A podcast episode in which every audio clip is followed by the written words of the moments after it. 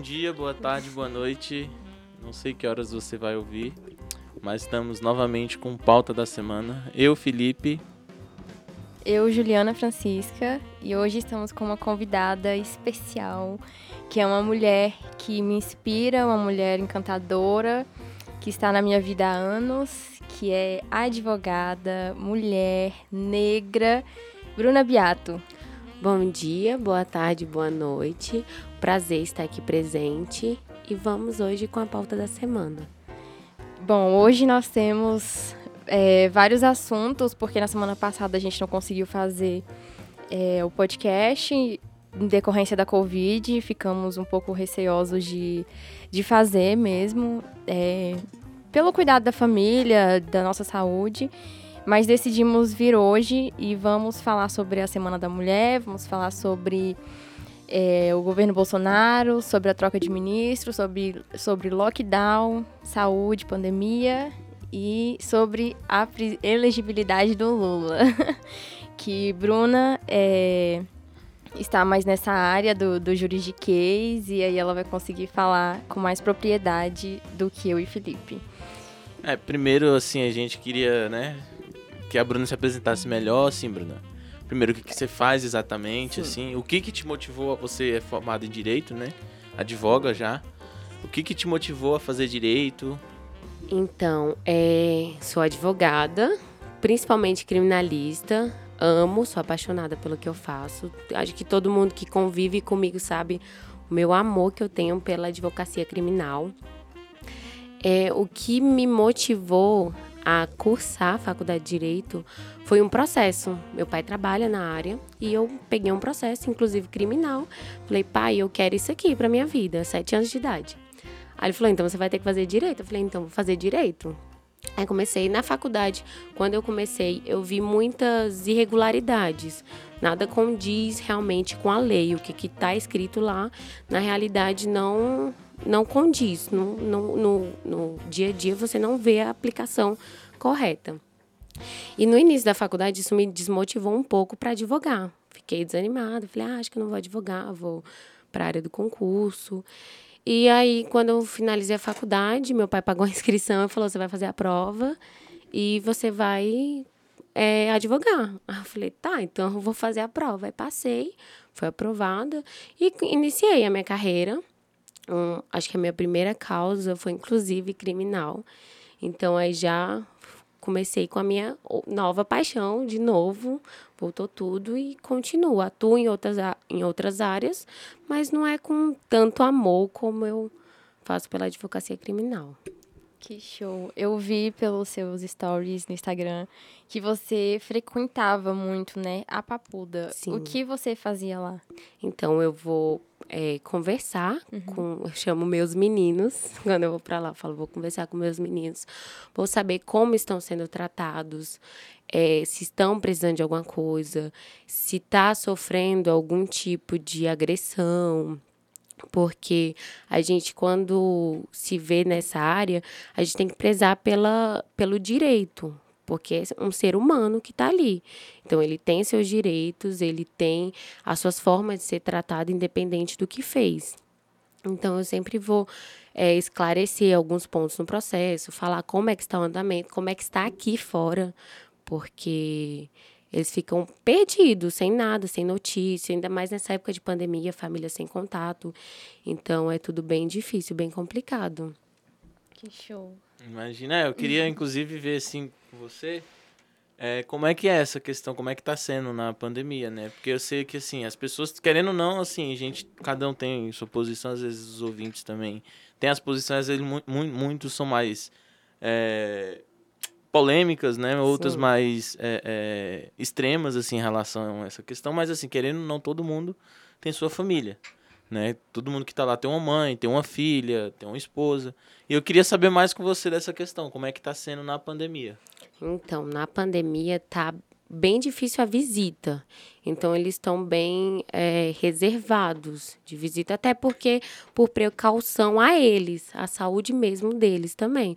Porque quem está quem tá ali dentro é só eles. Um pegar é geral, entendeu? Então é bem mais fácil todos pegarem. Então eles ficam mais reclusos, com menos visitas, é, já é mais regrado. E agora também para advogado está sendo tudo muito virtual, que eu acho bem ruim. Não gosto. Eu gosto de ter aquele contato, eu gosto de ver, eu gosto de saber como é que está, como é que está sendo. Eu sinto pelo tom de voz, pelo jeito que eles falam. Eu sempre falo, tá acontecendo alguma coisa? Eu sempre fico batendo na Sim. tecla, porque eu vejo, eu convivo ali, tipo, mensalmente estou indo, às vezes duas, três vezes no mês é necessário. Então eu vejo a pessoa e eu falo, tá acontecendo alguma coisa? Eu pergunto. Então, para mim, em relação à pandemia, essa, isso tudo virtual é, dá uma precariedade Sim. em relação para você dar uma assistência maior em relação a tudo. Sim. É, outra, outra, dúvida, assim, é porque eu sou muito curioso, eu vou perguntar bastante. perguntar. É, assim, eu já, tra... eu falar uma experiência, assim, eu já trabalhei em tribunal, né? Uhum. A minha experiência foi em civil, fui estagiário e tal, na época do ensino médio ainda. Assim, eu achava bem bacana e tal, não, não me apaixonei pela área, o que eu amo mesmo é a política. Sim. Mas eu achei interessante, eu tive outra visão e tal, foi bastante interessante. E assim, eu queria saber também como é que está sendo para você, especificamente profissionalmente, essa questão do, do à distância. Porque eu lembro que os advogados iam lá, protocolavam, Sim. pegavam processo, entendeu? E assim, eu acho que, para mim, eu acho que para mim, para Juliana, a gente que é da área de Helgov, é muito importante a gente estar tá com, com os clientes, muito tá importante a gente. Contato. Sim, a gente tá com os parlamentares, a gente precisa disso, né? E o serviço remoto, de certa forma, atrapalhou bastante. E eu queria saber para você também, nessa perspectiva, como tá sendo também. Se você é mais. Se você, assim, é uma pessoa que, ah, eu sou mais tranquila de ficar no escritório, na minha casa. Ou se você também tinha essa necessidade de estar sempre com seus clientes, tendo esse contato, até mesmo no tribunal também. Então, eu gosto de ter esse contato. Eu acho necessário você sentar, você conversar. Acho que nada assim por telefone, mesmo até por vídeo, nada é, é tão, tão bom quanto você estar tá ali pessoalmente, conversando. Principalmente em relação a juízes. Eu acho que é muito importante você sentar, ter uma audiência ali com todos à frente. Então, eu sinto falta disso. Eu sinto falta desse pessoal, de todo mundo ali perto e falar, você olhando nos olhos, para mim eu sinto muita falta. Claro que é praticidade. Do home office ali, você trabalhar tudo, fazer virtualmente é uma praticidade. Para mim não ter que deslocar uma hora para ali, outra hora para o outro. Então, para mim é bem prático. Só que eu sinto essa falta do presencial, de estar tá ali olhando, de conversar, de perguntar, uhum. que numa audiência virtual não é a mesma coisa. E nem um contato com o cliente também não é a mesma coisa. Sim, você consegue tran transparecer o que você quiser na, pelo virtual e você também não consegue sentir é, essa mudança quando você está no presencial e no virtual. Você não consegue ver como que a pessoa está de fato se sentindo, né? Isso. né? Isso realmente pega, porque Nossa. na área mesmo a gente consegue ver. É, no virtual, a pessoa pode estar ali presente, mas não tão interessada como se fosse pre presencial. Sim, é, e é assim, os meus clientes, alguns ainda falam, ah, tem como marcar é, pra gente se ver pessoalmente? Eu falei, olha, eu tô evitando, até porque assim, o meu uhum. pai é do grupo de risco, Sim. então eu fico com receio, eu tenho um contato o tempo todo com minha família. Então, às vezes eu fico com receio, às vezes perde até um pouco de credibilidade. A pessoa olha e fala, ah, mas não, por internet, por uhum. vídeo, porque nada, eu não gosto, eu não gosto desse de você.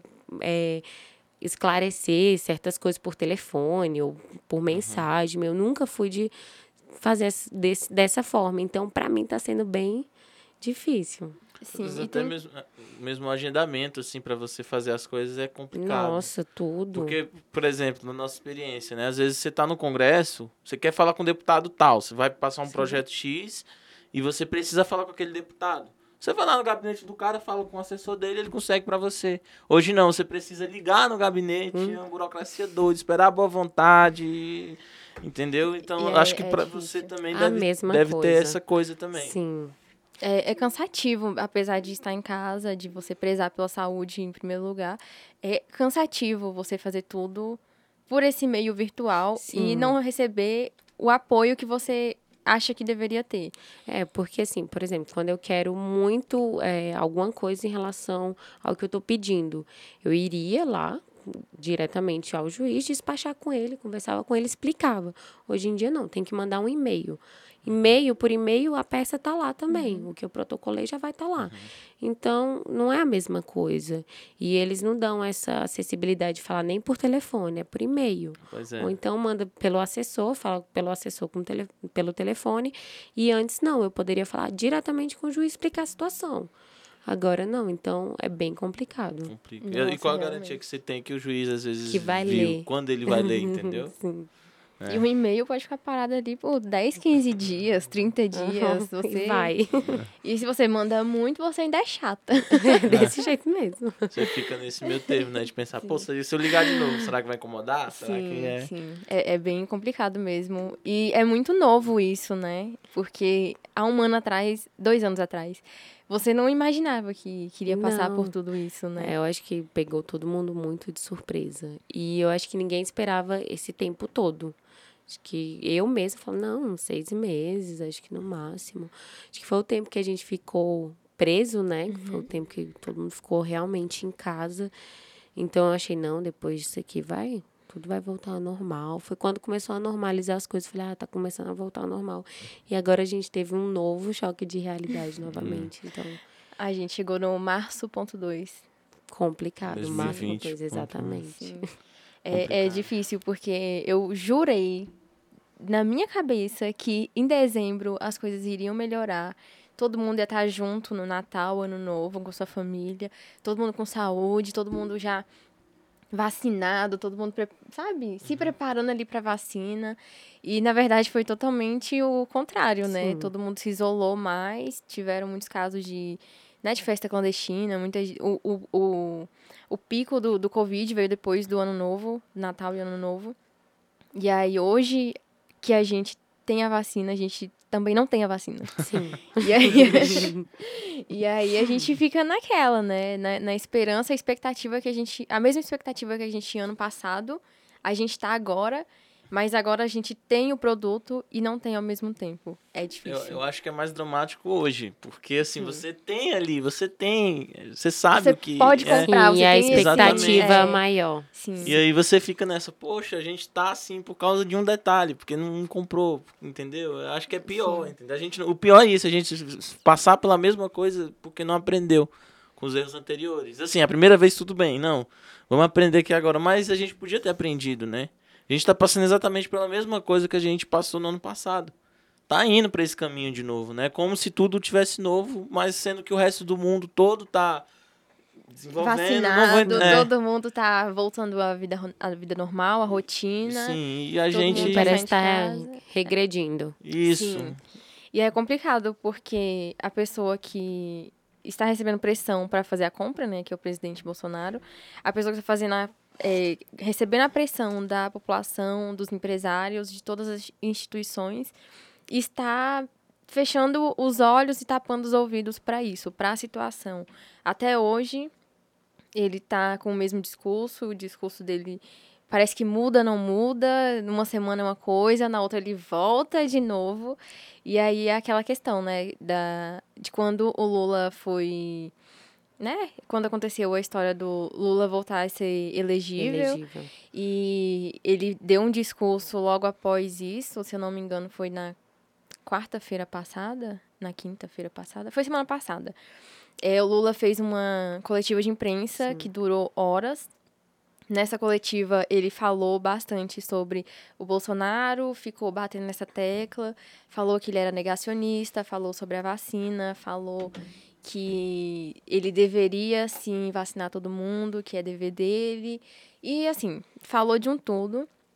E após essa, essa coletiva de imprensa que o Lula fez, o Bolsonaro mudou o discurso dele rapidinho. Assim, o Lula falou da vacina, no outro dia ele tava, apareceu numa coletiva também de máscara. Qual a sua opinião sobre isso? É, então, é, eu vejo isso tudo como um jogo político. A gente hoje está vivendo tudo em relação à política, tudo baseado em política, tudo um jogo político. Então, é, a gente sabe que mesmo com todo, toda a história que aconteceu com Lula, tudo que a gente viu durante esse tempo todo, ele ainda tem uma força política muito grande. A gente sabe que ele ainda é um Se ele vier, vier a se candidatar, ele é um forte candidato.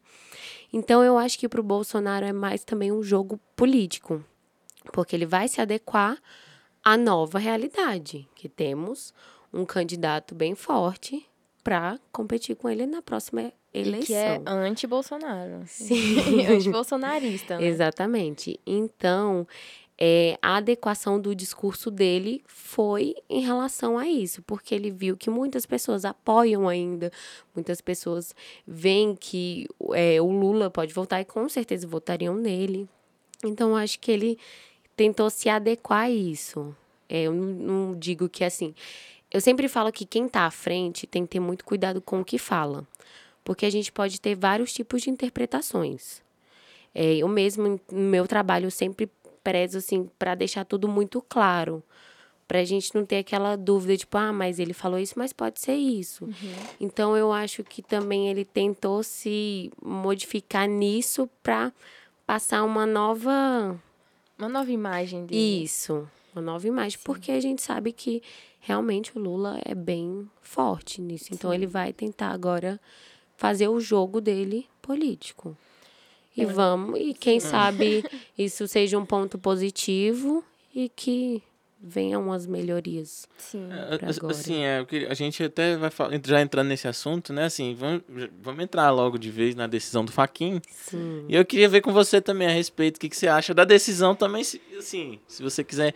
A gente vai entrar nesse detalhe também do, do que isso significa pro jogo político, claro. Mas assim, Sim. primeiramente queria ver uma avaliação sua, já que você é jurídica e tal. Do ponto Né? jurídico. Traz Então, pra gente essa, esse, é, esse ponto. quando eu fiquei sabendo da decisão, eu fiquei, meu Deus, e agora? E foi um comentário assim, eu acho que o Brasil todo tava falando disso. Foi Ficou nos trend topics do, Sim, do ah, Twitter. todo mundo falando, meu Deus, o Lula vai ser elegível novamente. É, pra- assim, eu vou analisar só um. Eu não vou entrar dentro do mérito, até porque é um processo, tem várias outras coisas, e eu não analisei o processo, não li o processo, então não posso falar. Vou falar mais da decisão do Faquin. A decisão dele, ela não analisa o mérito. Ela não, ou seja, ela não fala se ele é inocente ou culpado. Isso está fora de cogitação. Ele não fala sobre isso. Ele fala em questão processual. Que, que é essa questão processual? Em relação à competência. Porque esses tipos de crime que agora foram declarados incompetentes, eles não têm ligação com a Petrobras. Ou seja, tinha que ser julgado por uma vara federal do Distrito Federal. Então, é, a gente vê até como um ganho processual. Porque nós que estamos dentro do direito, a gente sempre preza pela aplicabilidade da lei. A, a aplicabilidade correta.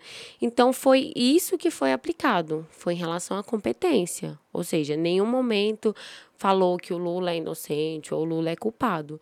E aí tem dois pontos que eu queria até comentar, que é em relação, o primeiro é em relação às provas que foram produzidas dentro do processo lícitas que obtiveram, que deveriam ser reaproveitadas caso haja um novo julgamento em relação a esses crimes na vara de competência, né? Correto? Então, elas deveriam ser aproveitadas, claro que uma, com uma cautela bem grande para não ocorrer nenhuma ilicitude ali dentro.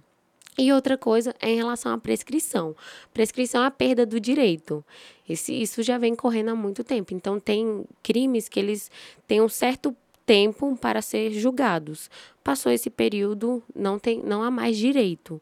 Então, prescreveu. Então, a gente tem que ver também a prescrição desses atos que o Lula é, possivelmente possa ter cometido. Então, é, tem que ser analisado tudo isso. Então vai caber a um novo juiz designado para avaliar Sim, tudo isso. né? exatamente. Aí ele vai reanalisar as provas que foram. E assim, as provas têm que ser as que não geraram ilicitude. Porque como houve é, incompetência, aí tem que ser analisada essas provas novamente. Assim, basicamente, então, vai ser zerado o julgamento anterior dele e vai começar do Esse, zero. é sim, isso? praticamente. é. Porque aí vai para um novo juiz e ele vai reanalisar tudo. Sim. E isso qual- se não tiver ocorrido a prescrição. E aí já não pode mais ser julgado. E assim, qual, qual seria o tempo de prescri... pre- Prescrição. prescrição desse tipo É de porque crime, tem assim. que é porque tem que analisar o crime, tudo que está sendo, porque depende, tem uma tabelinha que a gente analisa pelo que que tá sendo julgado para saber. Ah, interessante. Dica, dica, Não sabia. dica jurídica de hoje, legal. E qual a sua opinião sobre o Moro nisso tudo? Você tem uma opinião formada? Ah, Ele é meu professor, então não vou entrar em detalhes. Para mim foi assim, uma surpresa, porque de início ele veio com toda aquela bomba, trazendo tudo, e ao final ele é, que deixou tudo muito aberto, sabe? É, tudo que aconteceu nesse de- decurso desse tempo. É, de início eu ficava com, meu Deus, um ótimo juiz, excelente, tá botando a cara a tapa e tá indo. E assim, no, no final, ele deixou dúvidas. Então, para mim é Foi, foi imparcial. né? isso. Foi... E eu acho que ele deveria ter ido até o fim com o que ele começou, já que ele tinha Com que ele acreditava, Sim, né? Exatamente. Já que essa era a verdade dele. Exatamente. Se essa era o que ele se isso era o que ele defendia, então ele para mim tinha que ser defendido até o fim. Então, para mim ele perdeu credibilidade. sim. E até onde isso impacta em 2022? Em relação ao que a ele, ao A eleição. Ele pode se Ah, candidatar. Vamos entrar agora na Sim. parte. Vamos lá. Eu acho que quando. Eu acho que no início, quando começou tudo, todo mundo estava muito empolgado com ele. Todo mundo fala, ai, o Moro podia ser presidente, não sei o quê. Ele era herói, né? Sim, herói foi. nacional. Exatamente. Todo- Super Moro. é. Exatamente, ele foi da- da- considerado. esplanada? Então ele tava no auge dele. E aí eu acho que com isso que aconteceu no finalzinho, acho que ele deixou muito a desejar. Então muita gente desanimou, deu um passo para trás. Então eu acho que não acho que não vingaria não. Sim, e principalmente também porque ele aceitou ser ministro da, da Justiça, né? Do, do governo. Bolsonaro. Então muita gente também, porque a gente sabe que hoje em dia o país está dividido. Sim. É, Então, assim, é, é. quando ele, quando ele entrou para ser ministro da Justiça, todo mundo ainda apoiava muito ele, mas não entendeu essa decisão, já que ele gostaria de ir pro STF, né? Uhum. E aí ninguém entendeu porque ele trocou o STF pelo Ministério da Justiça, que é uma coisa bem assim, não que seja pouca coisa. Sim, mas é bem abaixo. É, do- bem abaixo do cargo que ele queria pro STF. E aí, quando ele saiu, né, é, emburrado com o Bolsonaro, saiu brigado com ele, e começando a virar desse lado mais anti-bolsonarista, ele começou a perder os apoiadores que ele tinha, que ele tinha conquistado ao longo Sim. dos anos. E com essa perda de, de seguidores, ele começou. Todo mundo começou a questionar o, sobre ele mesmo. É, por que, que, ele é, por que, que ele é assim? Por que, que ele tá agindo assim? Será que esse é o Moro que ninguém conhecia? E que agora ele tá revelando a cara dele, colocando quem ele é de verdade ali para todo mundo ver. Mas ele também tem o público dele, que é o público Sim. fiel. E aí, será que ele conseguiria, com esse público fiel dele, é, muitos votos ano que vem, se ele fosse de fato se, se eleger? Então, assim, eu vou, vou entrar em, em outro detalhe, já que a gente entrou nesse, nesse assunto. Eu vejo da seguinte forma. Assim, na época que ele escolheu ser ministro da Justiça, não acho que ele abriu mão do STF. Na verdade, eu acho que ele viu que aquilo seria o melhor caminho para aquilo. É, Então eu também. acho que assim, não foi é, ele abriu mão do STF ou ele escolheu o Ministério da Justiça, não. Eu acho que teve sim um jogo político, o Bolsonaro deve ter oferecido para ele alguma coisa, né? Para ele ser ministro. É, mas tem um Pode ter surgido é, na conversa esse Exatamente. assunto, tem né? o Essa- memorável é, prezado não estou à venda, né? Uhum. A gente lembra E bem. até porque do au- o auge que ele tava, ter um Sim. ter ele no, no governo Bolsonaro seria de um Sim. grande impacto. Eu acho Então, que sim, foi, é. foi muito. Assim, mas pra mim, eu acho que quando ele escolheu ser ministro da Justiça foi o erro dele. Entendeu? Eu acho que ele se queimou ali naquela decisão. Eu acho que pra ele foi ruim. Porque, primeiro, parando pra analisar, de certa forma, não tô entrando no mérito ideológico aqui, o que eu penso, não. Mas se a gente for bem frio na, na, na, na, na análise, a gente para pra pensar, poxa, o, um juiz que acusou determinada pessoa vira ministro do principal adversário dele. Entendeu? Vira homem de confiança do principal, vamos colocar assim, inimigo dele. Entendeu? Isso é meio. Se você parar pra pensar de forma institucional, é meio estranho. Mas, enfim. E assim, ali ele já, de certa forma, abriu mão. Não, eu vou fazer isso agora. Vou, vou... Então ele se prende. O Bolsonaro, para ele, foi ótimo, porque o Bolsonaro trouxe para ele a, a ideia lava-jatista que a gente tem hoje. A gente tem um, um, um grupo que é lava-jatista, considerado lava-jatista. Você tem um bolsonarista, você tem um lulista e você tem um lava-jatista. Essa é a base do Sérgio Moro, é essa. Assim, depois que o, ele rompeu com o Bolsonaro, aí que entrou uma grande questão, porque você tem uma quebra na, na direita que é bastante considerável. O Bolsonaro perdeu apoio também. Por um lado, o Moro perdeu credibilidade, sim, perdeu. Mas o Bolsonaro também perdeu. E continua perdendo devido a esses escândalos do, do, do, filho dele e tal, dos filhos dele, né? E a gente até vai entrar daqui a pouco na questão do Major Olímpio também, que rompeu com o Bolsonaro devido a isso. Então, assim, eu acho que o jogo tá muito aberto, né? Você tem um, a mesa a mesa de xadrez tá muito. Tá bem espalhada. Tá bem espalhada agora. Você tem o grupo do Lula, né? Você tem o grupo do Bolsonaro, os bolsonaristas, a galera ferrenha. Você tem a galera liberal, que também rompeu com o Bolsonaro. O Felipe não tá aqui, mas ele participou da última. Da última foi o convidado do último Foi o convidado podcast. do último podcast. Ele é liberal, entendeu? E assim, essa galera liberal rompeu com o Bolsonaro também. E tem a galera lavajatista, né? Que é a galera que apoia o Sérgio Moro e tudo. Só que aí entra uma questão pessoal que eu acho do, do Sérgio Moro. Eu acho que ele não vem candidato. Essa é minha opinião. Minha opinião. Eu acho que ele não vem. Pode até ser, pode até vir apoiando alguém. Mas eu acho que eu tenho para mim que, por exemplo, a terceira via vai ser João Dória, João Dória, Mandetta, Hulk e Sérgio Moro. Eles, eu acho que eu tenho para mim que eles vão vir numa aliança só. Porque se você parar para pensar, você tem muito voto ali que pode ser dispersado, entendeu? Uhum. Então imagina, você tem um grupo que pensa em comum, porque eles quatro pensam em comum. O Sérgio Moro, o Luciano Huck, esse pessoal pensa em comum. Então você dispersar isso é muito voto é perdido. É desperdício. Entendeu? Sim. E eu acho que o centro tem essa consciência que a esquerda, por exemplo, não está tendo. Uhum. Entende? Apesar do Lula virar um, um personagem muito forte, é, vir um personagem muito forte, mas se você parar para pensar, se por exemplo, você une o Ciro e o Lula, entendeu?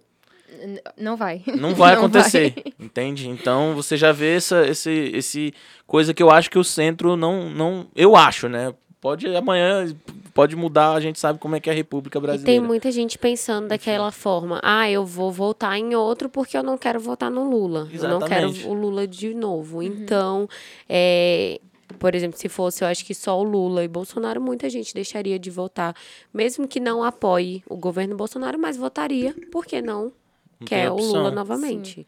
Sim, sim. Então, é, seria uma boa opção de desse centro também, dessa junção de Sim. É, Tem, tende a ganhar hoje, muita força, né?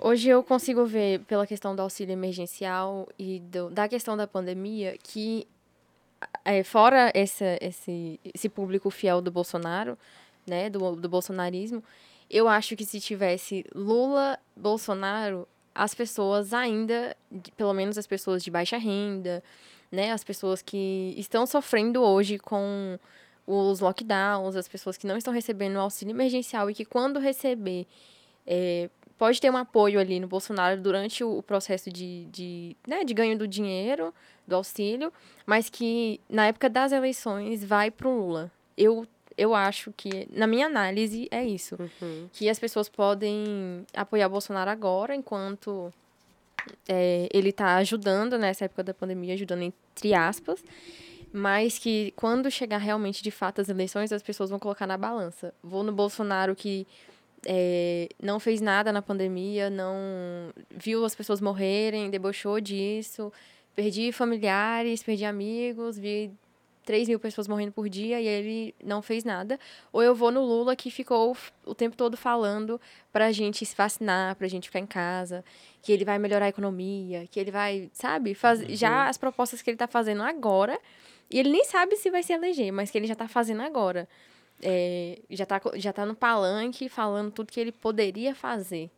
É, então, é, sobre isso, eu pensei muito nisso. E assim, é, quem está de fora é muito fácil falar. É uhum. muito fácil prometer. E eu acho que o Brasil já está cansado de tanta promessa. A gente vive num país só de promessas, infelizmente. Então, é, eu vi também ele falando, vi ele falando, é, prometendo, falando que ia vacinar, que se fosse ele ia fazer isso e aquilo. E aí minha opinião é essa, assim, que quem tá ali é muito fácil você chegar e falar, eu, se fosse eu, faria isso. Uhum. Se fosse eu, faria aquilo. Não que eu seja a favor de Bolsonaro, contra Bolsonaro, ou a favor de Lula ou contra Lula. Mas para ganhar voto hoje você falaria isso? Se fosse Sim, você, no caso. eu falaria jogo, com toda é. certeza. Falaria que eu teria feito diferente, que eu ia. Porque é como eu falei, quem tá de fora é muito fácil você ter uma visão e falar que você uhum. vai fazer aquilo. E lá, sendo que dentro é outra coisa, é outra realidade. Sim. É outras coisas para cuidar, não é só a saúde. Infelizmente, não é só a saúde, porque a gente tem que deixar as pessoas trabalhar também. Porque tem muitas. É muito fácil você ver, por um lado, quando você tem uma renda ali fixa uhum. e uma pessoa que precisa trabalhar para sustentar. Então eu sempre penso por esse lado.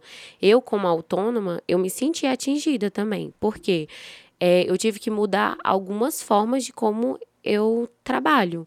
Eu tive que mudar as formas de pagamento, de, é, de valores, porque não se adequava a uma nova realidade.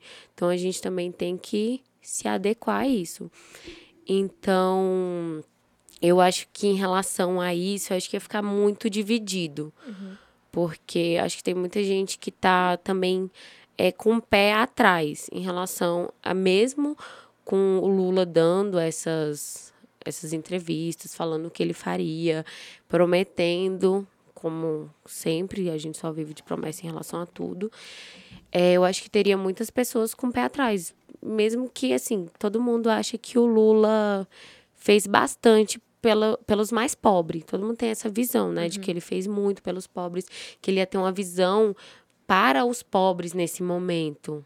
Porque eu sei o tanto que gente passou fome. É, Claro que é óbvio, se já tinha então, milhares de pessoas tá, passavam fome. A gente tá indo para isso de novo, né? E realmente, é. porque assim, e o que que tá acontecendo? A, a, economia só piorou, então os preços estão super elevados. A gente tá vendo aí os valores de tudo. E, e fica impactuado. Você chega no posto de gasolina e fala, meu Deus, não vou andar mais de carro. Uhum. Porque olha esse valor. Aí, aí quando chega o Lula, que tem essa imagem de salvador da pátria, ou de pessoa que vai ajudar os pobres, Sim. que vai abaixar a economia e que vai ajudar em tudo, as pessoas pensam, vamos melhorar de novo, né? Eu acho que é esse pensamento que tem, é, pelo acho, menos no é, que eu vejo. É. As pessoas, o Lula vai colocar o Brasil nos eixos de novo. Mas será que vai? Tipo, será que ele vai conseguir eu, isso? Sim, eu porque comentar... a gente tá numa pandemia, né, uhum. gente? Então, é, pegou acho que todo mundo de surpresa. Acho que ninguém esperava por isso, ninguém nem tinha um planejamento para isso. Então, é bem complicado, é uma situação muito difícil de você falar que vai fazer isso, sendo que você está numa pandemia. Sim. Que você não sabe como é que vai ser amanhã. Sim. É, eu ia, eu ia até comentar, só para fechar uhum. esse assunto, assim, falando sobre isso, né, dessa questão, mas assim, o brasileiro comum, às vezes o mais pobre, eu acho que ele tem muito essa visão ainda. Poxa, na época do Lula, eu comia picanha, era, é, entendeu? Era Sim. tudo melhor, era, tudo mais barato. Entende? Então, é, isso vai pesar muito, muito nessa eleição. Por outro lado, a imagem que o Lula deixou, ou que o PT deixou, também vai pesar. Sim, deixou. Então, eu, eu, eu, sinceramente, por um lado, gosto desse cenário, porque pra gente é ótimo, né? Cientista social, cientista político é ótimo, porque, poxa, eu amo, eu amo a confusão, eu gosto da treta mesmo. Uhum. Mas, assim, por outro lado, é complicado, porque a gente tá indo por uma polarização muito, muito complicada, né? Que tudo é muito radicalizado. Sim. Então você tem esse, esses dois eixos, infelizmente ou felizmente, não sei. A loucura é porque, assim, os estudos mostram, pelo menos todos os estudos que saíram de pesquisa, de opinião, falavam que na época do, do auxílio emergencial, enquanto as pessoas estavam recebendo, o Bolsonaro tinha um apoio muito grande. Era assim, é, ele estava com com. Oh, gente, a palavra me fugiu da cabeça agora. Mas, enfim, quando os, os estudos saíam, quando as pessoas é, estavam recebendo auxílio emergencial, o Bolsonaro estava lá em cima, assim, todo mundo gostando dele, todo mundo aprovando o governo. E quando parava de receber, ele começava. O estudo. É, uhum. começava a cair, assim. É, e aí que a gente começa a perceber também que as pessoas de baixa renda vão naquele que melhor. Dá um auxílio. É, né, no, que melhor fala assim, sua vida vai melhorar. Ou Sim. a sua vida. Eu posso fazer diferente dele, porque lá lembra que você não estava nem comendo, nem recebendo auxílio emergencial e que você passou sufoco. E lá na frente, ano que vem, eu acho que as pessoas vão usar desse, dessa artimanha de fazer tudo, é, tudo indo pelo lado do, por outro lado do bolsonarismo. Ah, o Bolsonaro não fez isso, tá vendo? Quando você estava lá no sufoco na pandemia, mas eu faria diferente. E eu hoje vou fazer diferente. Então acho que, que ano que vem o discurso da maioria dos, ah, dos com certeza. Do, do, das pessoas que forem se candidatar vai ser essa, assim. Quem for pró, é, contra Bolsonaro. E quem for pró vai, vai tentar colocar a imagem dele lá em cima, de, hum. ah, ele fez isso, ele te deu auxílio emergencial, você não viu? Sendo que nem, ele, na verdade, é. a gente sabe que nem foi ele de verdade, né? É, foi a Câmara, foi, foi, o Congresso foi o Congresso que liberou. E foi bem difícil de. de... Foi. É, até porque, assim, é, em estado de calamidade, né, que uhum. estamos vivendo, não é uma obrigação. Então, realmente foi algo que. É, acho que surpreendeu a todos. Eu uhum. mesma não esperava, não esperava que fosse aprovado, não esperava que fosse sair. Em, mas não tinha como, até porque não tinha, não estava gerando nada. Como é que você iria viver sem ter nada para entrar, não é. tinha de onde você. você mas você diz do tipo de tirar da, do dinheiro da, do governo, no caso? Não, em relação não, às pessoas, ah, sim, não trabalham, como é que de onde tirar Então dinheiro. assim, é verdade, foi, é. É, acho que foi uma surpresa para todo mundo. Só que eu acho que o auxílio emergencial ele não foi bem, é, não é a questão de planejado. Só que muitas pessoas receberam sem precisar receber. Sim. Eu vi casos uhum. assim, eu vi casos de servidor público receber. Sim entendeu? Então tinha que ter sido uma coisa mais planejada. Não é assim, eu acho que. É, é acho para... que é... Eu acho que assim, o auxílio é um direito de todo mundo, entendeu? Não que, tipo, eu, eu acho que, pô, é certo você ir lá pegar, não. Mas assim, parando pra pensar, isso é obrigação. Eu vejo que isso é uma obrigação do Estado. Entendeu? É uma obrigação do Estado arrumar meios para você viver. Você pega os Estados Unidos, o Joe Biden tá dando o que equivale a 8 mil reais aqui no Brasil. Uhum. Mas Entendeu? Fora... Assim, a gente só, só para concluir, Ju, a gente quer. O certo da pandemia é o quê? Lockdown e vacina. Hoje Sim. não tem outra fórmula. Só que como é que a gente vai é, é, é, dar lockdown para as pessoas se as pessoas não têm como comer em casa? Sim. Entendeu? O governo continua cobrando imposto, o governo continua. Entende? Tudo fica gerando. Exatamente. Entende? Então, assim, eu, eu, eu, infelizmente é muito triste a situação que a gente está vivendo hoje. Mas é legítimo o cara que, que tem a sua empresinha, eu falo de microempresa mesmo, que precisa alimentar, Sim. pagar funcionário, querer, não querer parar. Eu acho legítimo. Eu não concordo, mas eu acho legítimo. Sim, né? mas não concordo que o governo tenha que ser assistencialista em tudo. Mas no caso do, do auxílio emergencial, o governo realmente é, foi pelo caminho certo de dar Sim. às pessoas, porque realmente as pessoas tinham que comer. Né? Se você não pode trabalhar, você vai tirar dinheiro da onde? Você vai se alimentar, Exatamente. vai pagar as contas. E. Mas o, o, acho que o que a Bruna quis dizer é que quando o governo dá o, dá o assistencialismo, as pessoas realmente buscam por aquilo, mas há pessoas que vão por, pelo, assim, pelo, pela forma da, da, corrupção mesmo. Quem não precisa Sim, tá pegando. É, tá pra, recebendo. Poxa, é, é, entendeu? Porque verdade, aí o que, eu que eu vejo? Hoje poderia ser um valor maior uhum. se não tivesse recebido tantas pessoas. Sim. Tanto que muitas pessoas foram cortadas desse Sim. novo agora. Teve muita mas, gente assim, retirada. Mas, mas, será que seria mesmo? Aí que tá, entendeu? Eu acho que assim, a gente, infelizmente, hoje eu, eu penso de uma forma diferente. Não me entendam mal, por favor, uhum. vocês, os ouvintes também, mas assim. É, a gente criou essa, essa ideia de que o Brasil está quebrado. Aí, aí que eu entro o questionamento: será que está quebrado mesmo? Porque o Brasil produz muito. Sim. Sim então, entendeu? O Brasil produz muito. Na época que estava acontecendo o auxílio emergencial, eu estagiava no Ministério da Cidadania. E era on, é onde a instituição, né, o órgão que designa o dinheiro para as pessoas. E quantos relatos eu não recebia por dia, mesmo sendo estagiária, porque eu participava de reuniões, né, é, importantes, e quantas vezes não chegavam papéis gigantes, assim, com listas, uma lista de nomes que estavam recebendo auxílio que não deveria. E é difícil, porque imagina, no Brasil tem quantas milhões de pessoas e um órgão só é responsável por verificar isso tudo. Então, Sim. há casos realmente que poxa, sai ali, a pessoa tá recebendo mesmo sem poder. Mas é porque foi um entre dez, sabe? Uhum. Mas a fiscalização foi dura, foi Pois é. intensa e as pessoas realmente é, não aparecia lá, né, no aplicativo que foi negado, a pessoa tentava de novo, então sobrecarregava o sistema de novo, porque tinha mais uma análise, tinha que, que passar o dinheiro, sabe? Tinha todo um processo por trás, mas eu vendo pelo lado é, da mão mesmo, assim, do, do, do pegar e fiscalizar, eu vi de perto que foi difícil.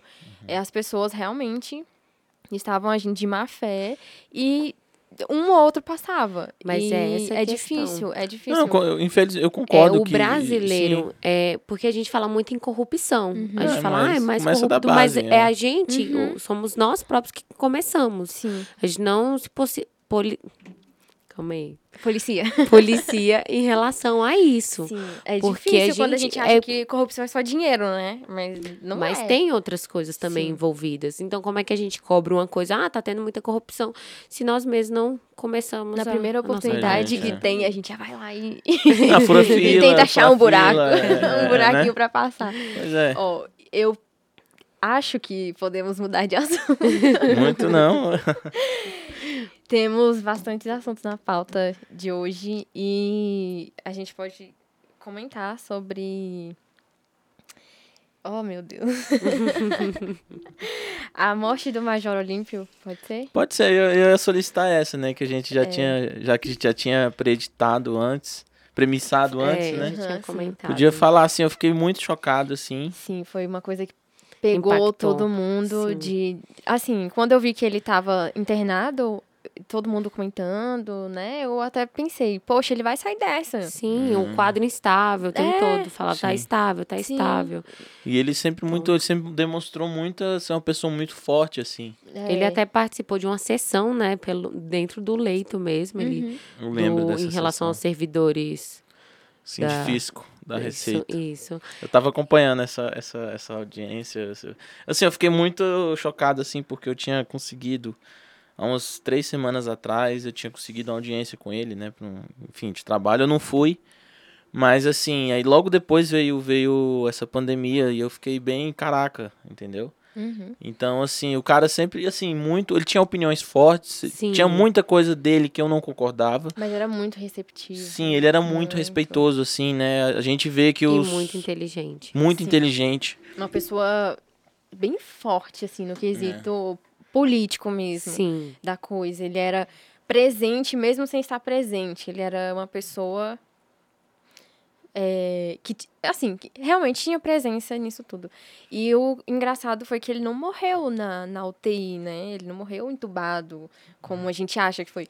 Ele Sim. morreu depois que teve a Covid, mas em decorrência da, da doença, né? Do vírus.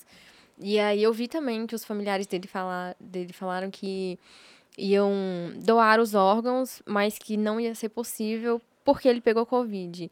Então, a loucura, assim. Eu fiquei muito sensibilizada porque eu imaginei que, além de ser uma pessoa, uma figura política, um ator político, poxa, ele era um pai, ele era uma mãe, Sim. eu, uma mãe, ele era Um pai, um filho, um esposo e a dor que ele de- que a família deve estar sofrendo numa hora dessa, é, não sei, não, não, o que eu quero chegar é que não está recaindo sobre a pessoa responsável por essas mortes, sabe? Que a pessoa que poderia mudar esse quadro ficou meio que nem aí, que era uma pessoa próxima a ele, É, não vamos. é, o presidente Bolsonaro, é. não vou, não vou falar. Ó, gente, se vocês vierem atrás da gente, vai atrás da Júlia. Não precisa vir, não. Ela que tá falando. É. Responsabilizem ela. Porque, ó. É, eu acho que foi uma perda muito grande pro país todo. É, eu acho que todo mundo ficou impactado, todo mundo conhecia a história, todo mundo que viu tudo que ele passou, tudo, tudo que ele fez, né? É, a, os projetos dele, tudo que ele tinha em mente. É, admiração total, super inteligente, várias formações. Então, acho que deu um impacto bem grande para todo mundo. E em relação a isso que você falou de é, da família, é realmente é muito impactante porque ainda mais no quadro que ele estava, porque todo mundo fica naquela expectativa. Se quem estava de fora estava com essa expectativa que ele ia sair disso, que ele ia voltar. É, então, e a gente está vendo muito casos de Covid assim. A pessoa tem um Covid, não morre exatamente pela doença, mas que ela deixa alguns Agravante resquícios, depois, isso. né?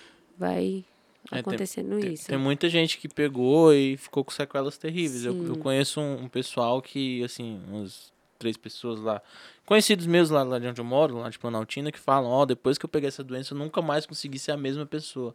Ter a mesma disposição que eu tinha antes, ter a mesma energia. Eu, eu, às vezes, fala, né, eu vou limpar a casa, eu, um cansaço tremendo, assim, né? Eu sou a prova viva disso. Sério, depois que você pegou, você ficou... O que mudou em mim depois disso foi. Eu consigo ver nitidamente o meu antes, o durante e o depois da Covid, que foi a minha asma, que agravou muito, assim. Eu ainda não tive tempo de fazer um raio-x, porque o medo de ir em hospital é grande, então eu vou levando isso comigo, me cuidando em casa. Mas a minha asma é totalmente presente hoje, uma coisa que não era muito antes. E aí eu não sei o que tá acontecendo, assim, mas é, paladar, meu paladar não é o mesmo, meu olfato não é o Muda. mesmo. Muda muito e às vezes eu sinto é, gostos diferentes de coisa, tipo banana, não é a mesma coisa. Uhum. Antes eu amava banana, hoje banana tem um gosto meio estranho, assim. E aí eu não me dá mais satisfação em comer, sabe? É, algumas carnes também. É muito estranho. Eu acho que a Nossa. gente vai ter que começar a se adequar ao novo, né? Eu acho Sim. que isso vai acabar se tornando o nosso novo. Porque, assim, por mais que a gente tenha a vacina aí, aí o que que acontece? Vem uma variante. Uhum. Não, e todo mundo fica... Gente, que medo. E é mais forte, né? Sim. Bem mais forte. Então, todo mundo fica, meu Deus, e agora? Medo, é, causa muito pânico. E as pessoas acabam ficando desesperadas, é a palavra. Sim. E acaba criando aquela. é, como é que fala? Você fica tão agoniada, tão angustiada, que você vê que hoje em dia alguns problemas tá gerando são psicológicos. Muita Sim. gente tá tendo muitas complicações psicológicas. Sim. Ou seja, então a gente não tem que cuidar só ah, da saúde em relação ao Covid, do tratamento. Você também tem que cuidar de si e da sua mente. Então, É o é, principal, você né? está se também. adequando ali a um novo Sim. tudo muito Sim. novo. E aí, voltando em, eh, ao assunto do Major, eu lembro que ele, nas últimas pronunciações dele, ele falou que ele era a favor da vacina, né? Uhum. Tem um Que ele- vídeo dele, sim, super que ele- emocionante, inclusive. Que É. ele que ele acha que essa seria a salvação do Brasil, né? Do país. Que seriam as vacinas. É assim, é, assim foi um- uma coisa que impactou, acho que todo a esplanada no geral, acho que os profissionais que atuam no Congresso, os, os próprios parlamentares também ficaram bem emocionados porque ele era uma pessoa muito querida, é uma pessoa muito educada, muito respeitosa, assim. Então fica assim nossa lembrança, né, ao já saudoso Major Limpo que que Deus também possa confortar os familiares, os amigos também, porque Sim. e de todo, não só dele, gente, de todas De as pessoas todos. que estão morrendo, a gente tá batendo aí 3 recorde mil mortes por dia. por é dia. uma. É uma loucura. Você Sim. pensar que estão 3 mil famílias morrendo. Ou, tre- é, 3 É, mil 3 membros da pessoas de família famílias morrendo. morrendo, 3 mil famílias chorando, 3 mil pessoas que faziam diferença no mundo e que hoje não passa de números, né? Estatísticas. Sim. Sim, É uma realidade bem triste que estamos vivendo. Sim. é muito. Assim, assim, vamos dar uma. Eu vou falar uma coisa que tá. Você não colocou aí, mas eu vou. Com a notícia que eu acabei de ler ontem, para dar pelo menos mudar o ânimo aqui um pouco. Hum. Assim, ontem foi constatado, nasceu a primeira criança. Que. Ontem foi essa semana. Eu li a primeira notícia que nasceu a primeira criança que já com anticorpos do, antivi- do, do, do coronavírus. Olha que massa. Então, assim, Gente, você. É o mundo se Ai, adequando. Você falou que- agora sobre o novo mundo e Sim. assim, eu, eu lembrei disso na hora que, Ai, a nova geração. poxa, a nova geração, né, já vem com essa... É a e, nossa e é isso, né? Sim. Assim, por um lado a gente vai ter, eu acho que a vacina vai ter que ser igual a vacina da gripe, todo ano a gente vai ter que tomar, mas é isso, né, gente, é um novo mundo e isso é uma boa notícia, assim, no meio de No tanta... meio de tanto Sim, caos. né? é, eu queria falar um pouquinho, já que nosso tempo tá ficando um pouco apertado, sobre a Semana da Mulher, que foi semana passada, que a gente não conseguiu vir, vir pro estúdio fazer a gravação, mas que muitas coisas aconteceram semana passada. E a convidada de hoje, Bruna, é, veio justamente pra era convidada de semana passada e era convidada especial do Dia da Mulher. principalmente por ser uma mulher negra, uma mulher independente, uma mulher atuante na área, que eu admiro bastante, muito, Obrigada. muito mesmo. E acho que a gente poderia falar um pouquinho sobre mulheres, né? Já que não deu para falar semana passada. E essa semana estamos aqui ativos. É, vamos lá. Primeiro vamos falar, tipo, é, em relação à dificuldade da mulher em relação a isso tudo que a gente vem passando. Em relação a tudo, desde sempre, né? A mulher sempre tem muita dificuldade em tudo. Eu vejo mesmo na minha atuação de trabalho, é, é, eu tenho essa noção de que o, o tratamento com advogados homens é diferente com advogadas mulheres. Principalmente a advogada criminalista. É, São tem poucas homens... na área?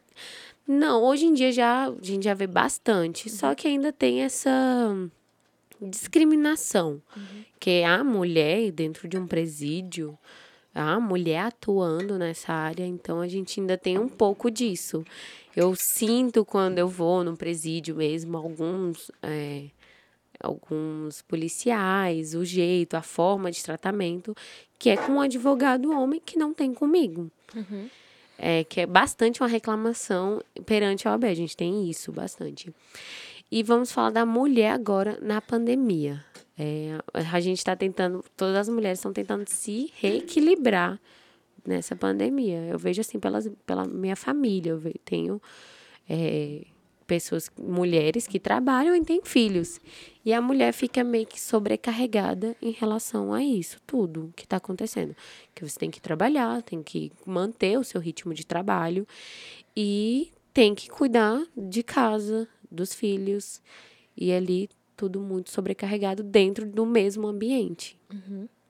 É, é muito difícil isso, né? Quando você tem uma pessoa responsável por duplas e triplas jornadas e diferentemente do homem, que tem uma ou no máximo duas, mas assim, não recai tanto, as responsabilidades não recaem tanto sobre ele como é pra mulher. Sim, a gente viu, uma, vê, tá vendo, né? Uma mudança em relação a isso. A mulher tá conquistando mais o seu espaço, só que a gente vê que ainda tem muito a conquistar. A gente ainda tem muito que batalhar para conquistar o nosso espaço. Então, e, e outra coisa em relação que a gente até já tinha conversado, que é bater nessa tecla aqui na pauta, era em relação à violência doméstica, feminicídio, que aumentaram os casos Drasticamente, né? Nesse Sim, período. exatamente. É, tem uns casos bem altos. O feminicídio, o que que ele é? Um agravante, né, da, do homicídio e é praticado contra mulher. Só que não é todo crime que vai todo homicídio praticado contra a mulher que vai ser feminicídio. São casos específicos. São casos em que decorrem da violência doméstica, que é praticado contra eh, que são os companheiros, ex-companheiros e pessoas do convívio que praticam esse crime, e o outro é quando é, o crime é praticado pela razão dela de ser mulher. Que é uma das coisas que a gente mais vê. Esses dias eu vi uma notícia que um pai matou a filha de cinco meses porque ela tinha nascido mulher. Nossa. Meu Deus. Ou seja, Ai, você vê uma cultura é, que você fica abismada na nossa atualidade. Sim. Eu leio isso, eu fico sem. Hum, Você acha? Sim. Eu não sei nem o que pensar, porque você vê um patriarcado ainda, porque o homem acha que a mulher ainda é um objeto. Então é isso que causa esse tanto de violência doméstica, esse tanto de morte de mulheres. E é muito difícil, né? É, pensar que mulheres antes saíam de casa para trabalhar para ficar um pouco longe disso, né? Porque Sim. agora elas estão em casa, em home office, E é o tempo e todo. agora precisa ficar com o companheiro o tempo todo ali. E tanto que tem a campanha, né? De fazer um X Sim. na mão, caso você esteja ten- é, sofrendo algum tipo de violência dentro de casa. E aí você mostra para alguém, pode ser na farmácia, ou numa chamada de vídeo mesmo, que as pessoas podem te ajudar. É, teve um, um caso que foi em Sobradinho mesmo. A mulher escreveu na. Ela foi na loteria e escreveu que estava sendo mantida em casa. Falou: Estou sendo mantida em casa, pelo amor de Deus, me ajuda. Uhum. E aí o homem, ficou sem saber o que fazer, só pediu: Me fala o seu endereço. E ele tava lá fora esperando, porque ela ia sacar o dinheiro, ela que tinha que sacar. E ele tava lá fora esperando. Ela escreveu o endereço e aí foi quando ele começou a ir atrás. Ele foi na delegacia da mulher, não deram atenção, não fizeram nada. E o desespero, porque você assim vê que tem as medidas para serem para proteger a mulher né? E não são eficazes. Né? É. Exatamente. que isso é o pior. Você tem ali. é, E é poxa, isso que gera insegurança em não- muitas mulheres em denunciar. É, você, a vítima sai como culpada, né? É, é terrível, Ou ela é. não é amparada, né? É. é difícil você ter toda uma estrutura. Você tem estrutura, você tem a instituição ali pra te ajudar, pra te dar apoio, mas não te dá. É. Tá Não, ali- acho que, assim, já, já não basta a falta de amparo, eu acho pior ainda é a própria culpabilidade da vítima. É. Sim. Entendeu? O que acontece é o que mais Uhum. acontece. Ah, ela, ela fez isso, vamos ao terrível, né? O Uhum. mais esdrúxulo aqui. Ela foi estuprada porque ela tava vestida assim. Inclusive, essa semana, vocês viram? Ah, Lá num, num condomínio, num certo condomínio aqui em Brasília. Ah, A menina moça vestida foi, foi censurada. Foi pra Ah, academia sim. de short e eu recebeu um e-mail Um e-mail. falando que ela estava. Como que era? Inco- é, ela meio que estava é, incomodando os incomodando casais. os casais. E aí. Constrangendo, constrangendo os casais. Os casais, porque elas estavam andando de short e roupa de academia. Eu não sei o, o que, Eu não sei nem o que passa na o que cabeça de- responder sobre isso. de uma É porque parece que a gente sobre tá isso. Realmente, tem coisa que a gente pensa, tem um debate. E a gente fala, poxa, estamos evoluindo nisso. Mas quando a gente vai parar pra ver, a gente não tá evoluindo nada. Não, ainda tem muito Tem muita coisa a ser mudada. As pessoas estão. Assim, eu tenho, eu, tenho, eu tenho uma teoria, né? Inclusive, uma amiga minha que fez essa teoria, depois eu parei pra pensar que faz sentido. A gente conversa o seguinte: nunca esteve bom. Sempre foi ruim, sempre vai ser ruim. Entendeu? Tipo assim, que a gente tem essa impressão, poxa, no passado era bom, Era assim. ou no, no futuro vai melhorar. Mas não, se a gente parar pra pensar, poxa, é, sempre foi ruim. A gente, hoje, com essa pandemia, com isso tudo, a gente Ou para pra, A gente, Tá a nossa. piorando. Sim, a nossa geração, ela tá vivendo a grande crise, mas sempre existiu. Teve a gripe espanhola em, Teve em, H1N1. em 19, teve Primeira e Segunda Guerra Mundial. A gente ainda não passou por essa guerra mundial. Entendeu? Se a gente parar pra pensar, a história, né, faz, faz Sempre isso, tem né? algo Sempre ruim. é. É. Sim. E pegando um pouco disso, levando pra, pra política em si, é, eu vi um dado que mostrava que as mulheres têm essa dupla jornada. Mulheres estão sofrendo em casa, mulheres estão né, tendo que carregar o peso por duas, três pessoas, são responsáveis pela casa, entre aspas.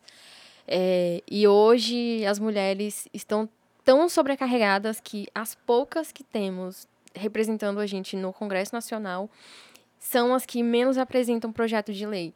Um dado que vai totalmente contra quando não estávamos em pandemia. Quando a gente não estava em pandemia, as mulheres eram as que mais produziam projetos de lei, que mais debatiam e que os projetos eram mais aprovados, né? Pelo menos na, na né, sobre projetos envolvendo mulheres, eram as mulheres que mais faziam, que mais eram aprovadas. Mesmo sendo minoria no Congresso, importante Sendo- frisar. Isso, exatamente, sendo 15% só do Congresso. E hoje são as que menos fazem Estão projetos, as que menos conseguem estar presentes em debates, em comissão, em plenário, porque elas estão sobrecarregadas.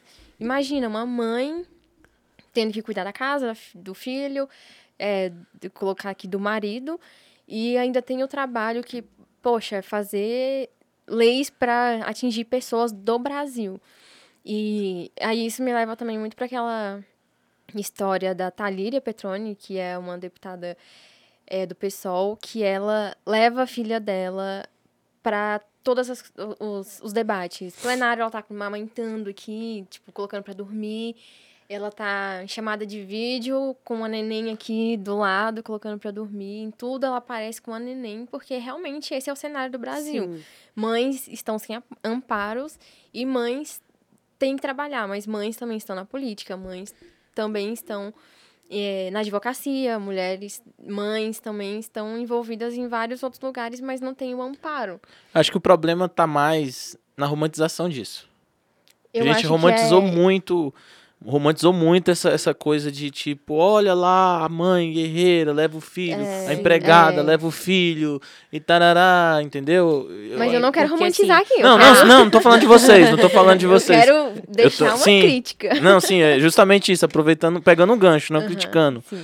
É, tipo, de que, assim, é, um dos principais, essa, essa realidade é porque a gente romantizou muito isso, Sim, né? É. Ninguém pergunta pro pai cadê o filho. É. Se ele já limpou a casa hoje, se tem comida pronta. Ninguém pergunta isso pro homem. Sim. Não é? E agora com a mulher, tipo, é como se fosse obrigação dela isso. É porque isso sempre foi passado. Uhum. É que nem eu falei, tem aquele, a, a cultura, a gente Uhum. tem essa cultura ainda. E por mais que a gente esteja progredindo em algumas coisas, ainda tem essa cultura, ainda tá impregnada.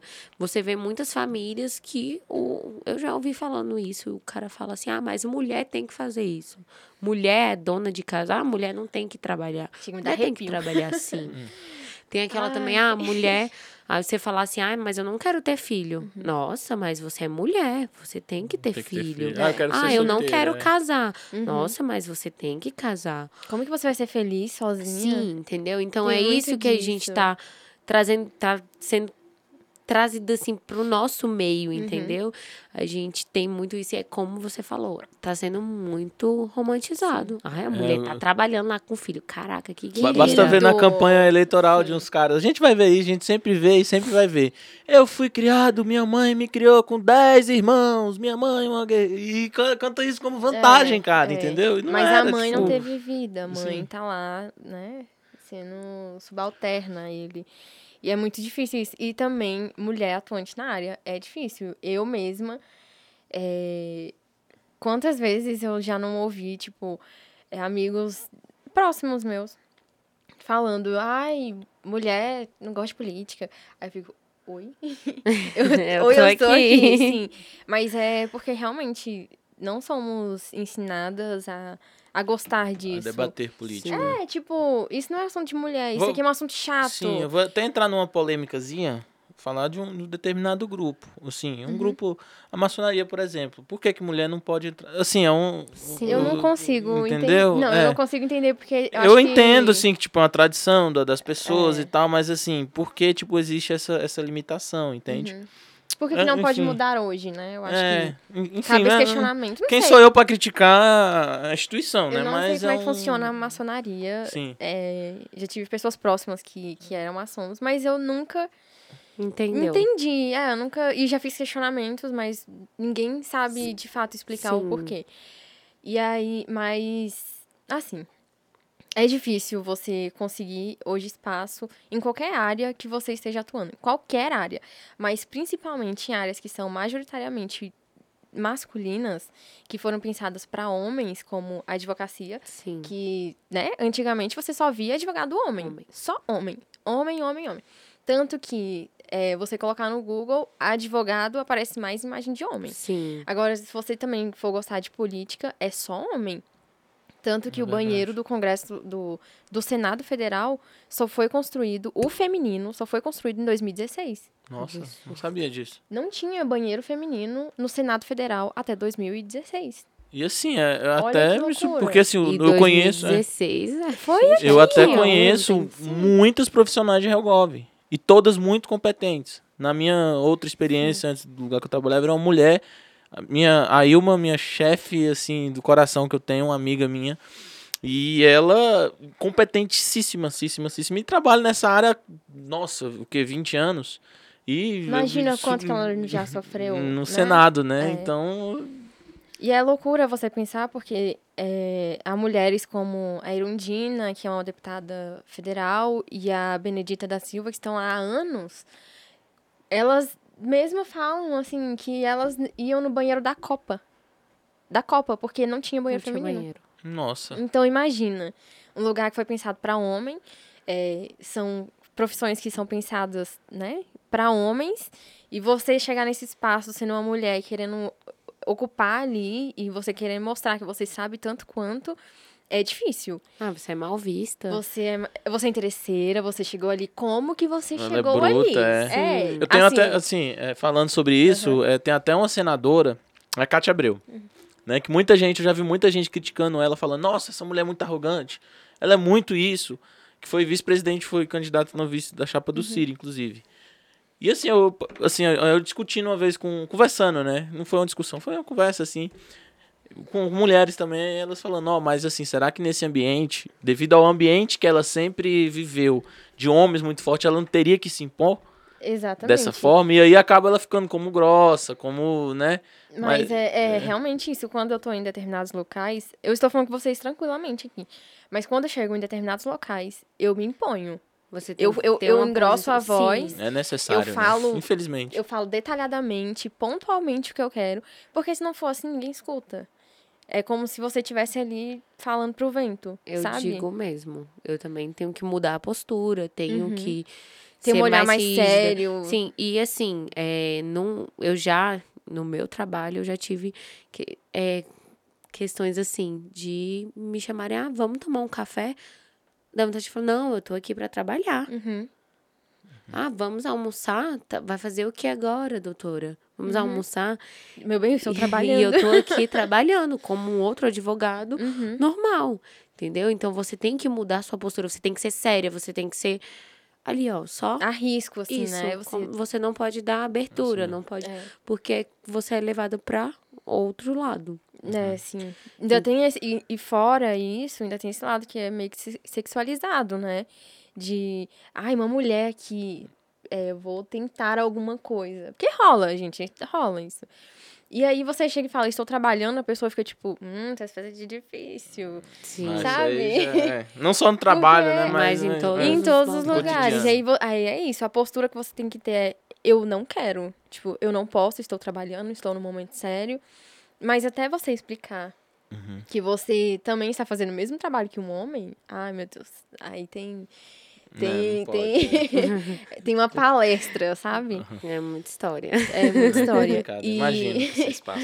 já que estamos aqui, me fale sobre esse meio mesmo. Fale, pode falar suas experiências como Ah, mulher nesse Se meio. quiser, claro, né? Não, assim, é, em relação a esse meio, já tive críticas também, principalmente em, em relação a advogar é, na área criminal. Tem muita gente que fala, ah, mas você como mulher vai defender bandido. Ah, mas você. É, ah, ele. Ah, estupro.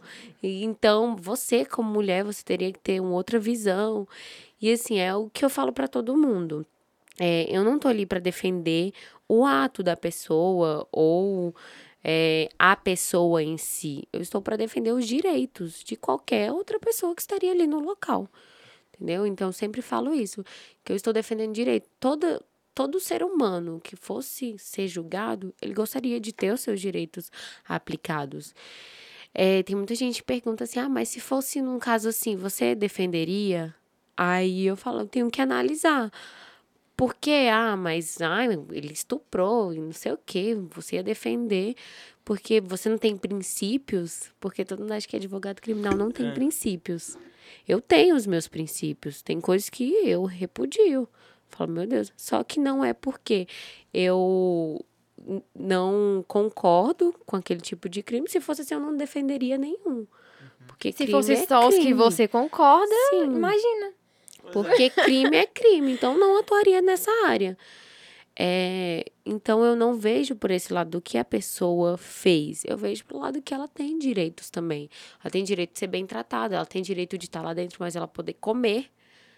Ela tem direito de poder se vestir, tomar banho. Dignamente. né? Exatamente, tem que ter sua dignidade. Eu acho que, entendeu? assim, só te interrompendo, existe um preconceito, acho que o advogado criminal, igual você Sim. falou, a galera acha que, nossa, a gente é acostumado quando vê muito, muitos casos, assim, de escândalos. Não Sim. escândalos, mas aquelas, aqueles De casos macabros. Sim. Tipo, sim, tipo da- Bruno, tipo é, Elisa Samu. É o mesmo caso. É o mesmo. Qual o nome daquele outro que matou a Teve criança? da filha é. É, os Nardoni. Nardoni. Isso, Os Nardoni. Aí a pessoa aparece o advogado, a galera fala, essa advogada, não sei o que lá, esse advogado. Defende é um bandido, absurdo, entendeu? A galera não entende, é. E eu fico, assim, O, o complicado é que fica no seu histórico e às vezes as pessoas podem não te contratar por isso, né? Dependendo do caso. Acho que não. Assim, depende. do- é, acho que quando um, um cliente criminal me procura, ele procura ver as minhas defesas anteriores. Então, assim, o- os meus clientes, eles vêm mais ah, por indicação. Teve um cliente, ah, eu contratei essa advogada aqui, ela conseguiu isso, aquilo. Então, quando é criminal, assim, as pessoas vêm mais por isso. Então, acho que é, dá até uma visão boa. Pô.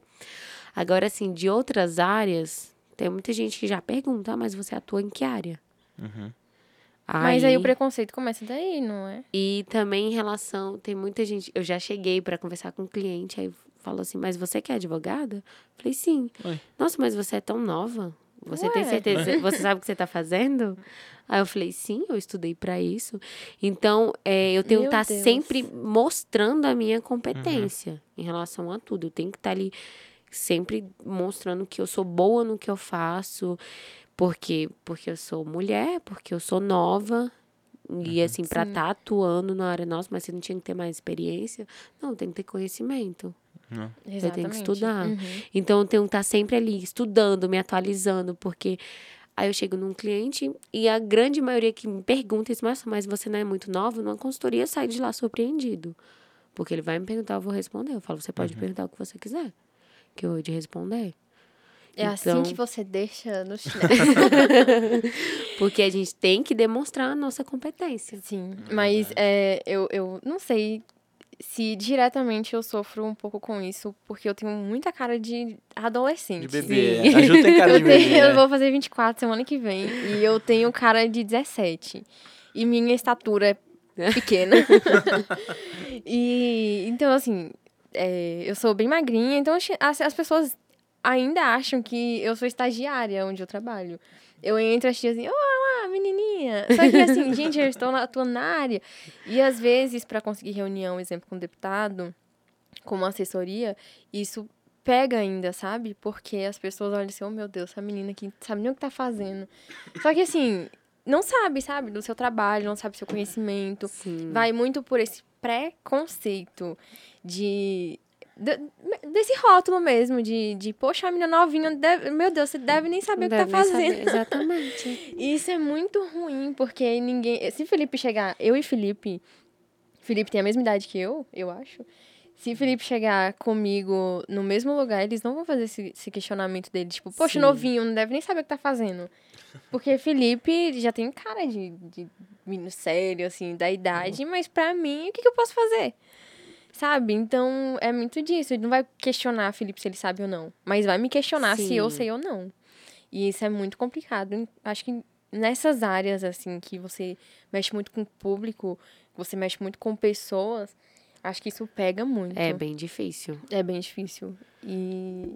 É, não, é, é isso, é a por aí gente tem que mesmo. estar né? sempre se provando. Sim, sempre. Não, mas assim, eu falo assim, mas eu acho que a geração, no geral, principalmente eu acho que a parte mais difícil é para mandar currículo. Né? Nesses processos seletivos que vira e mexe abrem por aí. Graças a Deus a gente conseguiu entrar, né?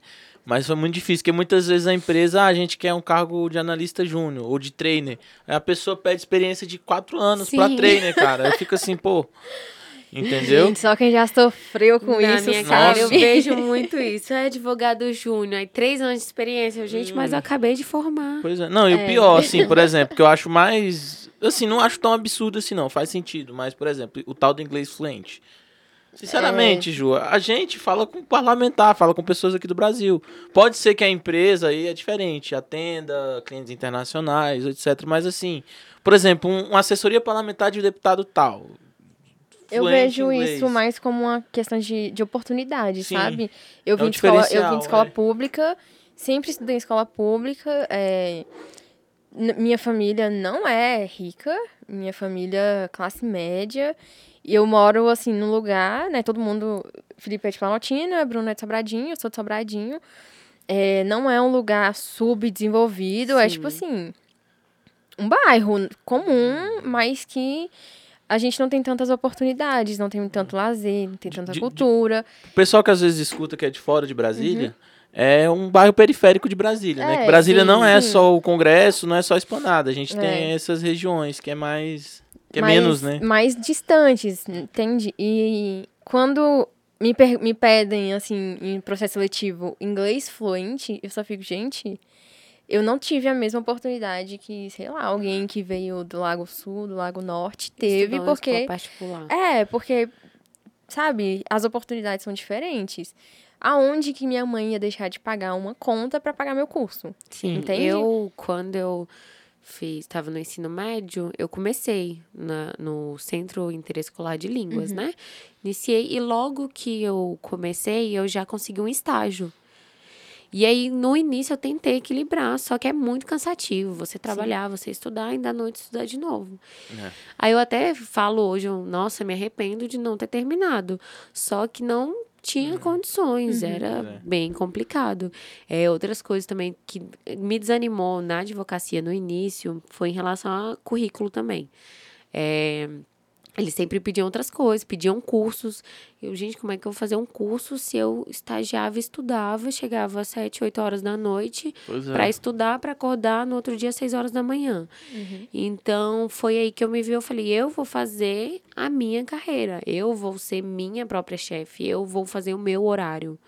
E eu sempre quis isso, eu sempre quis essa é, liberdade para trabalhar da forma que eu quero e com o que eu quero. Você se sente bem autônoma? É isso que eu ia Sim. perguntar. Você gosta do eu gosto, autônomo, eu né? gosto de mandar em tudo e eu sou muito exigente. Uhum. Então eu sou muito exigente comigo mesmo. Eu sempre olho N vezes. é, eu sempre tô estudando, tô pesquisando, sempre busco o melhor, o mais atualizado. Então eu gosto de ser minha chefe, Entendi. de comandar tudo ali. Quem sabe a gente pode chamar a Bruna em outra oportunidade para falar até sobre empre- empreendedorismo, porque não? Sim. Empreendedorismo feminino, né? Sim, Mas é isso. Já né? fica o, o convite. Vai virar nossa sócia aqui. Sim, as portas estão sempre abertas, porque você é uma mulher inspiradora e uma mulher que eu quero do meu lado, claro. Agradeço. Então- Também quero você do meu lado. Então, a- o convite está feito, as portas estão abertas. e Agradeço. a gente agradece muito que você tenha vindo, disponibilizado seu tempo, tenha feito essa entrevista incrível que foi. E obrigada, Felipe, também. Divertido. Obrigado, Ju. Eu que agradeço, gente, pelo convite. Foi maravilhoso estar aqui com vocês essa manhã. E espero novos convites. Com certeza irei vir, tá bom? Maravilha. Obrigado, Bruna. Foi um Obrigada. prazer conhecê-la também. Saber das suas, né, experiências. Essa trocação de, de experiências também muito legal, muito divertido. E fica o convite mesmo. Obrigado, Ju, também. E é isso, pessoal. Obrigado por ouvir nosso podcast. Beijos. Obrigada a todos. Assim, a gente, só pra, né, Ah, é, a gente Recados combinou, finais. é, avisos finais, a gente combinou de fazer de 15 em 15 dias, né, porque, até porque, por uma questão nossa de tempo também, essa questão do Coronavírus. coronavírus também, assim, Pauta semanal de quinzenal. vai ser pauta quinzenal, mas acho que dá pra juntar, Juntar tudo. todos os assuntos e Isso. discutir com. né? É. Discutir de, um- de uma forma mais cética sobre Sim, tudo. é, e até pra não ficar muito maçante também de toda semana, pra deixar vocês com vontade também. Com Mas é saudade. Pessoal, obrigado por ouvir a gente. Até a próxima. Tchau, Se tchau. cuidem. tchau. tchau.